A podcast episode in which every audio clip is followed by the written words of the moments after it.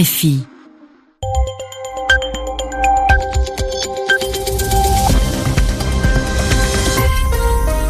À l'écoute des RFI, les 22h ici à Paris, 20h en temps universel. Loïc Bussière. L'heure de votre journal en français facile. Hugo Lanoué est à mes côtés pour vous présenter cette édition. Bonsoir Hugo. Bonsoir Loïc, bonsoir à tous. À la une de l'actualité ce soir, l'ouverture de l'Assemblée générale des Nations unies à New York au menu des discussions, les grandes crises internationales, Iran, Syrie et Corée du Nord en tête. Le Nicaragua et ce conflit qui dure depuis le mois d'avril entre le président et une partie de la population, conflit qui a fait une nouvelle victime ce week-end. Et puis en France, la présentation du budget 2019, un budget marqué par une baisse de la dépense publique. Le journal en français facile. On part donc à New York pour débuter euh, ce journal, les États-Unis, où s'ouvre ce lundi l'Assemblée générale des Nations unies. Au menu des discussions, l'Iran, la Syrie, la Corée du Nord, la Birmanie ou encore le Yémen. Soit les grandes crises internationales du moment. Demain, mardi, le président Donald Trump, le président américain, sera l'un des premiers à s'exprimer à la tribune. Il devrait poursuivre sa charge contre Téhéran, ses attaques donc contre l'Iran après la sortie des États-Unis de l'accord sur le nucléaire iranien. Dans ce contexte, la France est l'un des pays qui affirme vouloir défendre le multilatéralisme, c'est-à-dire l'action collective à l'international. Le ministre français des Affaires étrangères, Jean-Yves Le Drian, l'a affirmé dès son arrivée à New York, où Nicolas Falaise est l'envoyé spécial des RFI. Pour Jean-Yves Le Drian, il y a désormais les crises sur la scène internationale les conflits, le climat et une crise de la scène internationale avec l'attitude unilatérale et isolationniste des États-Unis de Donald Trump ou le blocage du Conseil de sécurité dans le conflit syrien. On sent que la tentation de la force est partout. Nous ne pouvons pas nous laisser aller à la fatalité du chacun pour soi ou à la fatalité de la confrontation. Je veux aussi euh, contribuer à démontrer que nous ne sommes plus nombreux qu'on ne le croit à vouloir travailler euh, de manière constructive dans la bonne foi et la confiance.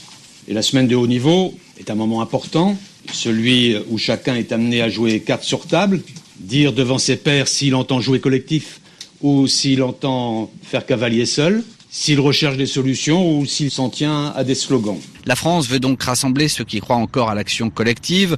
On le verra par exemple sur le climat avec le One Planet Summit qui aura lieu cette semaine à New York. Et pour les dirigeants français, ce multilatéralisme menacé et les Nations Unies elles-mêmes doivent désormais être protégés au même titre que d'autres biens communs que sont le climat, l'éducation ou encore les droits de l'homme. Nicolas Falaise, New York, RFI. Jean-Yves Le Drian qui avant l'ouverture de cette assemblée générale annuelle des Nations Unies avait également évoqué devant la presse le dossier syrien, un pays qui risque de connaître, je cite, une guerre perpétuelle si aucun accord de paix n'est trouvé. Il est de la responsabilité de Bachar al-Assad et de ceux qui le soutiennent d'engager une solution politique, ajoute le chef de la diplomatie française. La Syrie qui va recevoir d'ici deux semaines, Loïc, des systèmes de défense antiaérienne en provenance de Moscou. des missiles S-300 qui doivent en effet être livrés à Damas, allié, rappelons-le, de la Russie.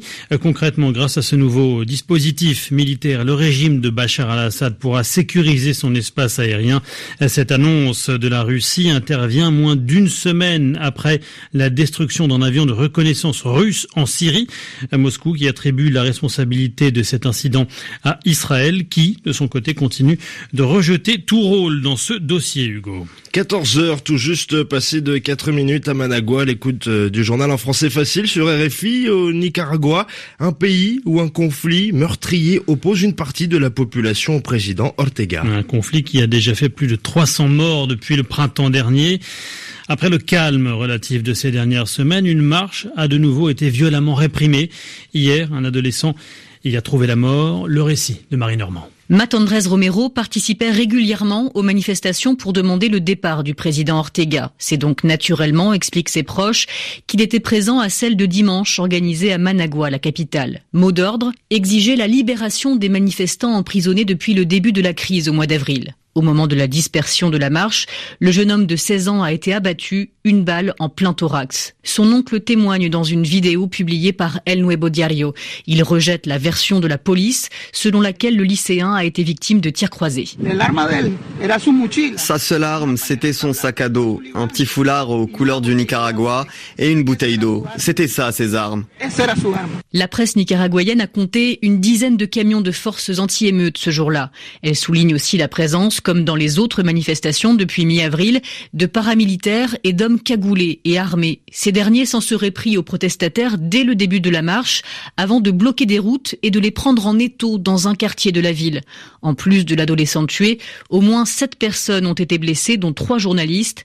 Samedi, le président nicaraguayen Daniel Ortega a rejeté l'idée de reprendre le dialogue avec ses opposants. Précision signée Marie Normand. On part en Italie à présent où le gouvernement opère un tour de vis sur la sécurité et contre l'immigration illégale. c'était l'une des grandes promesses de campagne du chef de la Ligue, Matteo Salvini, ministre de l'Intérieur et vice-président du Conseil. Le texte de loi devrait être signé maintenant par le président de la République italien, Sergio Mattarella, et soumis au vote des deux branches du Parlement. Les explications d'Anne Lenir. Le décret-loi qui a été adopté en Conseil des ministres prévoit de combattre plus vigoureusement les mafias en augmentant les effectifs de police spécialisée et de lutter de manière plus incisive contre le terrorisme en introduisant une nouvelle mesure, la révocation de la naturalisation de tout étranger condamné pour un acte terroriste.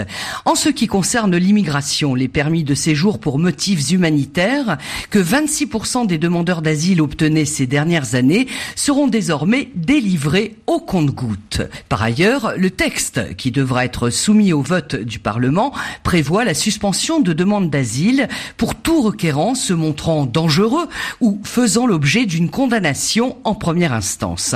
Enfin, le ministre de l'Intérieur a précisé que le système institutionnel d'accueil des demandeurs d'asile sera prochainement réorganisé et devrait permettre à l'Italie d'épargner plus d'un milliard d'euros par an. Anne Lenir, Rome, RFI. Et puis toujours hein, sur ce dossier de l'immigration illégale, la France affirme ce soir chercher une solution européenne selon le principe du port le plus proche concernant l'Aquarius, le navire humanitaire qui a demandé l'autorisation de débarquer à Marseille 58 migrants euh, secourus et présents à son bord. L'actualité en France, Loïc, et la présentation du budget 2019, c'était ce lundi matin au Conseil des ministres. Les députés ont pris connaissance euh, de ce budget dans l'après-midi, un projet de loi de finances 2019 euh, marqué par une baisse de la dépense publique mais qui promet de redonner du pouvoir d'achat aux ménages à travers 6 milliards d'euros de baisse des prélèvements obligatoires. Ce sont les chiffres de Bercy, une estimation obtenue en prenant compte euh, des mesures déjà annoncées comme la baisse de la taxe d'habitation pour 80% des Français, la suppression de certaines cotisations salariales ou encore la baisse de la CSG pour 300 000 retraités. Toujours en France, les suites de l'affaire Nordal-Lelandais, le meurtrier présumé de la petite Maëlys, c'était il y a un peu plus d'un au mois d'août 2017, Nordal Lelandais, euh, qui est mis en examen et écroué notamment pour euh, le meurtre de la fillette, mais aussi pour l'assassinat du caporal Arthur Noyer.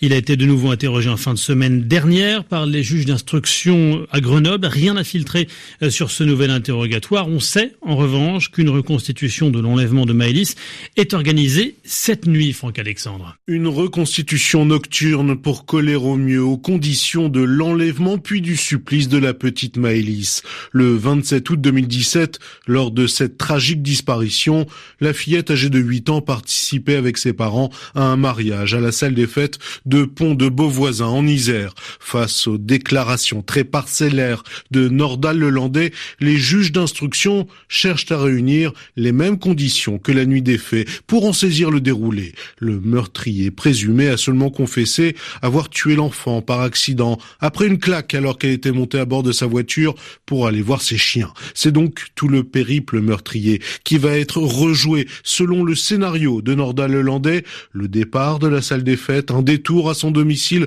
et enfin les pentes du Mont Grêle en Savoie où il a déposé le corps. Les enquêteurs cherchent à comprendre pourquoi le meurtrier présumé a effectué plusieurs allers-retours entre la salle des fêtes et son domicile, une reconstitution sous haute surveillance puisque la gendarmerie a prévu de boucler tous les accès. Franck Alexandre, un mot de football pour refermer ce journal avec le titre d'entraîneur de l'année attribué à Didier Deschamps, le sélectionneur de l'équipe de France championne du monde, s'est vu remettre cette distinction lors de la cérémonie des trophées FIFA ce soir à Londres.